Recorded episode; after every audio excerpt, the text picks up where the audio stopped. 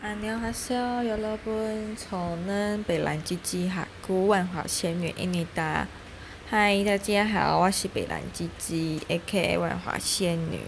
今天没有要赞什么东西，但只是纯粹想要分享个人的一些浅见心得。这样讲会不会很像是在讽刺啊？好啦，没有啦，就是今天呢，就是之前去上陶艺课，那个老师在群组里面说。他最近把大家的作品拍照分享到他的 FB，还有他的那个陶艺工作室那边，然后想要顺便征求大家意见。他想要把一些人的作品放到他这次的个展中，就是另外帮大家开了一个小区，放他教的学生做的作品。然后呢，我个人呢，就是一开始就只是单纯因为我喜欢喝茶，然后我想要有一个漂亮的茶具，我不想要外面做那种阿公阿妈很丑的东西，所以才去学陶艺课。想说丑也是丑到我自己嘛，就是自作孽自己自己自作自受这样。OK，结果呢，我看了一下老师的文之后呢，因为我之前就有断断续续看到他 FB 发的文，但从来都没有看过他分享我的陶艺作品诶、嗯，所以我就觉得，为了不要误会老师，搞不好老师真的有分享，只是那个 FB 很爱乱洗版啊什么的，为了增加一堆广告，所以就是把好友的那些贴文都清空了。所以我就再去翻了一遍，看了一下老师最近发的每一篇文，感还真的没有我的作品诶、是多丑，丑到老师不堪入目。但后来我又想了一下。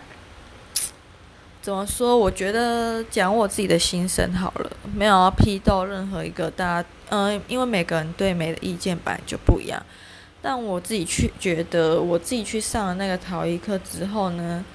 是收获良多嘛？其实倒还好，应该说我没有打开我自己的心胸，我只学，我只做我自己想做的东西。那当然，因为陶艺就是你在上色的时候，就是跟一些化学成分有关嘛，就是釉药，还有它的温度、环境变化，所以很多时候你烧出来的东西，或者你当下在做的东西，其实跟你最后。最终的结果非常的不一样，我觉得这很多时候你在做陶艺的时候，就跟人生的感觉很像，就是你一开始做了这个，但结果不一定是你想象中的那样子，中间会有很多的变因，所以导致结果也充满着变化。好，那我觉得这是我在陶艺课最大的收获啦，就是你在自己潜心在做你喜欢的作品的时候，你会有很多。跟自己对话的空间，然后也会有很多不一样的想法跟体悟。嗯，我自己会觉得，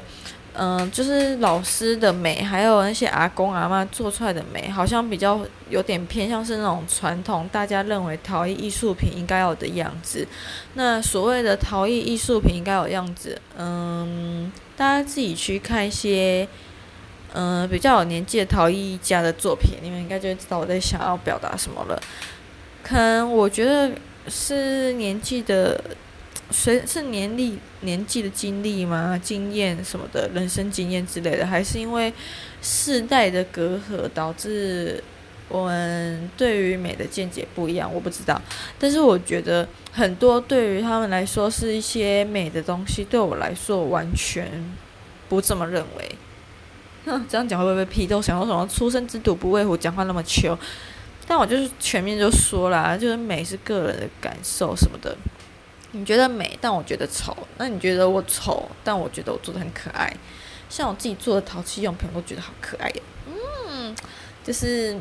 可能会比较符合现代人的审美观吧。就是一些不那么抽象的东西。哦，讲到这个，我又想到另外一件事情了。就是我觉得他们好像把美。就等于炫技的感觉一样，就是会，好啦，搞不好人家是在尝试不同釉药组合啊什么的。但我很多时候从他们的作品，还有他们的提问，还有他们想学的东西来看，我会觉得他们好像都是着重在一些技巧的变化。就好像我今天做了这个，我有一个目的性，就是我要做出一些不一样的技巧或不一样的嗯釉的表现模式。那可能人家就是精益求精啊，但对我来说，我就觉得他们好像就是把呃陶艺还有呃美陶艺的美呈现在炫技上面，我自己个人是非常不那么赞同，也不那么支持，更不那么喜欢这种方式。所以我觉得，嗯，以前的我来看的话，以前我记得我印象很深刻，是我读美术班的时候，有一堂嗯素描课，就是可能长时间都要学素描这样。然后有一次老师就把我叫过去问说，你觉得你这一幅不好在哪里？什么什么什么的，然后还叫另外同学来批斗我的作品，然后最后在我面前打了六十几分。那时候我就觉得，小时候好像国小，好像五年级、六年级的时候吧。那时候我就觉得，我不想要再画画了。我觉得好像很多东西，为什么连艺术这种东西都要有一个明确的分数、一个明确的评价？为什么不能是我自己喜欢的样子？那当然，那时候我还有，嗯、我那时候还没有到现在那么成熟，也没有这么多现在这样会产生现在这样的想法。可是当时我。对于嗯，老师在我面前打了六十几分的素描作品，那时候我唯一的想法就是想说，我下一次要画的更好，然后技巧更符合，就是呃，大家认为素描应该要呈现出的技巧啊，然后呃，就是要拟真，把它变得很写实，然后拿到高分。当时我就是这样的想法，但现在我如果可以回到过去，我会跟他说，其实分数并不是那么重要。嗯、每个人对于喜欢的样子。还有成见本来都不同，你不一定要追随世俗的眼光，你可以有你自己的特色，嗯。所以那时候开始，好像对画画还是很喜欢画画，但是在对于评分还有别人对于自己的评价方面，好像会有更，嗯、更走心嘛，可能或多或少有一点啦。毕竟就是在你还有你的同学面前打出这种分数。嗯，我当然觉得，就是小时候的大家来说，或多或少一定都会有走心跟难过部分。或许，可能像呃比较高敏感族群，like me，或者是那种嗯像我，好像对，就我不批斗任何人，就是会比较介意这些事情。那到了现在长大之后，我觉得是单纯因为想要做一个自己想要用的东西，我觉得外面的人都不会影响到我，你们的评价怎么样，完全不管我的屁事。然后我对你们的作品也不屑一顾，我只想要沉浸，还有专注在我自己，还有我自己喜欢，还有我自己的产物，我的作品上面。所以我觉得老师现在不分享的东西，我 I don't care，我真的完全不会去 care 这种事情，也完全不会走心，想说，哼，现在不分享是你的损失，我就觉得我很棒棒。嗯、当然今天我也没有要分享，嗯、什么人参鸡汤之类，就觉得人生其实从来没有那么多鸡汤，而且现在物价上涨，鸡也变得非常贵，鸡汤也涨价了，好吗？嗯，诶，讲到鸡汤，我想分享，今天是我人生第一次吃起家鸡耶，就是因为很贵啊，完全不会想花钱在这些东西上面，嗯。